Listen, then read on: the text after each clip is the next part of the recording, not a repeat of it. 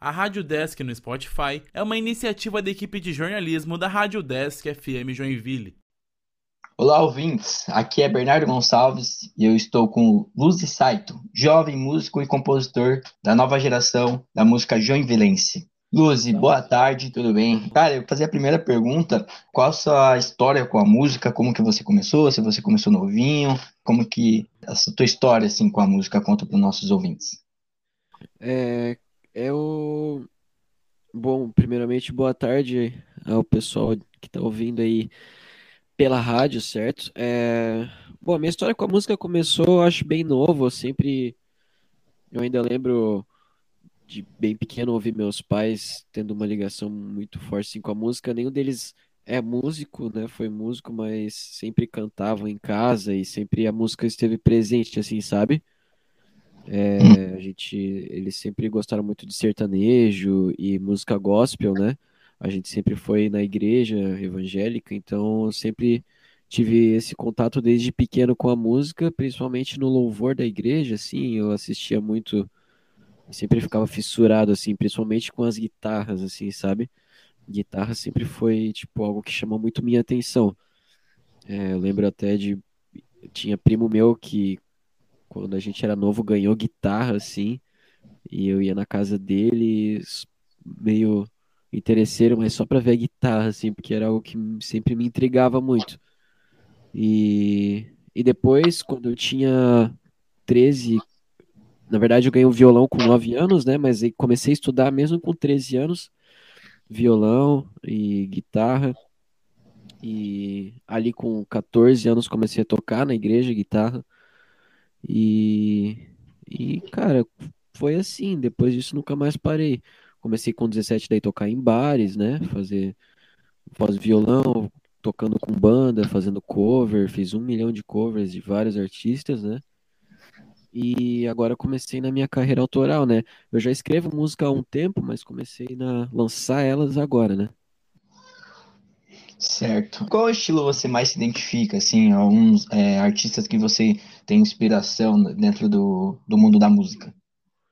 Cara, eu sou um bitomaníaco, eu estou aqui no meu quarto, né, dando essa entrevista, tem pôster dos Beatles na parede, quadro dos Beatles, biografia, disco, então posso dizer, assim, que o rock, né, o rock pop sempre foi a minha minha casa, assim, sabe? Mas eu, quando comecei a tocar guitarra, eu fiquei fissurado também, é, claro, né? Além dos rockstars da década de 60 ali, o Jimi Hendrix, o Clapton, eu virei, assim, fanzaço do John Mayer, isso até hoje. Eu até já fui em show dele e tudo mais, então... É, assim, minhas referências são do rock, blues, né? Pop, Porém, como, cara, eu sou um guri novo, né? Nasci em 2000, é, eu tento buscar, assim, fontes mais atuais, né? Claro, mantendo as minhas referências e no tipo, os artistas que são minha, minhas referências principais, assim, de berço, mas eu busco é, principalmente cantores atuais, assim, para usar como referência no meu trabalho, né? Que é o Justin, Justin Bieber, uh, Khalid, né? Aqui no Brasil eu tenho um cara que eu curto muito que é o Lucas Carlos, que é, que é essa galera do pop R&B, né? Que é o tipo de som que eu faço, né? Um pop R&B, assim. Mas sempre vim, assim, do rock, né? Tocando na noite. Então tem uma junção de tudo, assim. Eu acho que é isso que faz o meu som, assim, a minha autenticidade, tá ligado? E olhando assim aos teus lançamentos, né, é, dá para perceber que você lançou as duas é, neste ano de 2021, né, mesmo com todos os problemas da pandemia. E eu queria te perguntar se foi planejado é, essas duas músicas que você lançou é, em 2021, ou se ele atrasou muito por conta da pandemia também, ou se já estava é, nos seus planos é, lançar essas duas músicas neste ano. É, bom, eu em, no, em 2019, antes da pandemia ainda, né? Eu, eu tenho um amigo que hoje é meu produtor, né? O Kalel. eu mostrei uma demo, algumas demos, na verdade, para ele, porque nessa época eu estava trabalhando no estúdio, eu estava como estagiário no estúdio Rastros. Então, o tempo que sobrava, eu chamava meus amigos e gravava umas demos. E ele gostou muito e começou a me produzir, né? Ali por. Isso foi final de 2019 e começo de 2020 a gente começou a, a trabalhar junto e pensar e tudo mais. E inclusive a minha primeira música autoral que saiu assim pro mundo foi lançada em 2020, né? Que uhum. se chama Não Tenha Pressa e, e, e ela saiu como Luciano Saito, né? Que é meu nome. E mas aí a gente naquela época ainda já conversava sobre Luzi, né? Sobre nome artístico e tudo mais. E assim, a, foi a minha primeira faixa, mas foi assim para eu conhecer como é que funcionava o streaming, né? Como é que ia ser a resposta da galera e tudo mais. Então, essa foi a primeira faixa que a gente lançou. Foi faz um ano, foi esse, foi em julho do ano passado, nesse mesmo mês. E, e logo depois disso a gente já começou a pensar em lançar um EP, né? Que eu tinha bastante composição já guardada, né? Mostrava para ele, a gente sempre pensava em arranjos voltados para o pop, para o R&B. Então, é, a gente, começo desse ano, é, eu fui lá para São Paulo, que é onde ele estava morando na época, interior de São Paulo, na verdade, Taubaté, e a gente gravou um EP, né? É, são é um EP de seis faixas, né? E Rotina, que foi meu primeiro single como Luzi, é uma dessas faixas. É, ela é arte também. E inclusive não tenha pressa, vai ser a faixa de abertura. Daí vou relançar no EP, né? Como Luzi agora, como Luzi Site, com a identidade e o conceito bem definido, assim, né? Mas foi bem planejado, assim, cara. A gente sempre teve muito claro, assim, aonde a gente queria chegar, né? Não só a questão de sonoridade, mas a questão do conceito assim do, do trabalho. Apesar da pandemia ter dificultado um pouco, com certeza, né? A gente está conseguindo executar assim o que foi planejado. Tá demorando um pouco mais, né? Não, uhum. tô, não vou dizer que, que, que não está atrapalhando, né? Uh, o lance do Covid e tudo mais, porque tudo fica mais difícil, né? Em todas as áreas acaba ficando mais difícil de se executar o trabalho.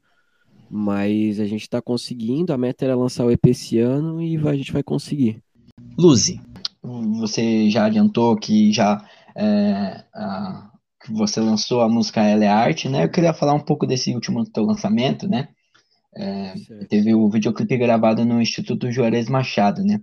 Eu queria perguntar para ti? Como que foi essa é, a criação, é, o tempo, o que, é, como você pensou essa música, é, de gravar é, no instituto, né, essa ligação do lugar com a música, é, quem, quem te ajudou ali a, a pensar é, nessas, nessas ligações, né, da arte com Juarez Machado, que é um, um grande pintor daqui da cidade de Joinville, né, como que foi essa ligação entre, entre a música e o espaço ali físico. Certo. É, eu, eu gravei a música ali em janeiro e desde então já tinha na minha mente que eu queria gravar um clipe dela porque todo mundo assim da produção concordou que ela era uma música boa para trabalho assim, né? Para lançar antes do EP. É, mas enfim, talvez comercial, né? E quando eu comecei a pensar na ideia do clipe, a gente queria que, que esse clipe né, tivesse um remetesse diretamente ao amor que eu tenho pela arte, né? É, porque aliás a música ela fala, né, sobre isso, sobre amar alguém e fazer a comparação com a arte, né?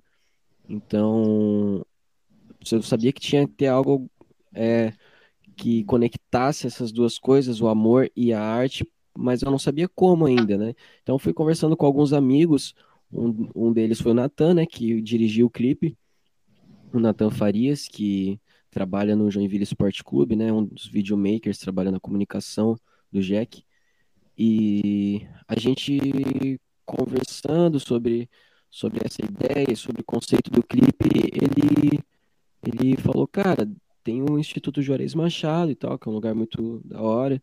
E eu ainda não conhecia, né? Eu não conhe... nunca tinha ido lá. Então fui um dia à tarde visitar e, cara, fiquei assim, horas assim, abismado, que o lugar é maravilhoso, é muito louco. É... As obras do Juarez, é... mergulha nelas assim e fica.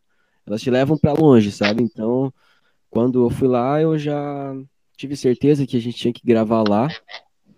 E entrei em contato, né, com, com a organização do espaço ali, com o pessoal, com a diretoria, mandou os e-mails, tudo mais.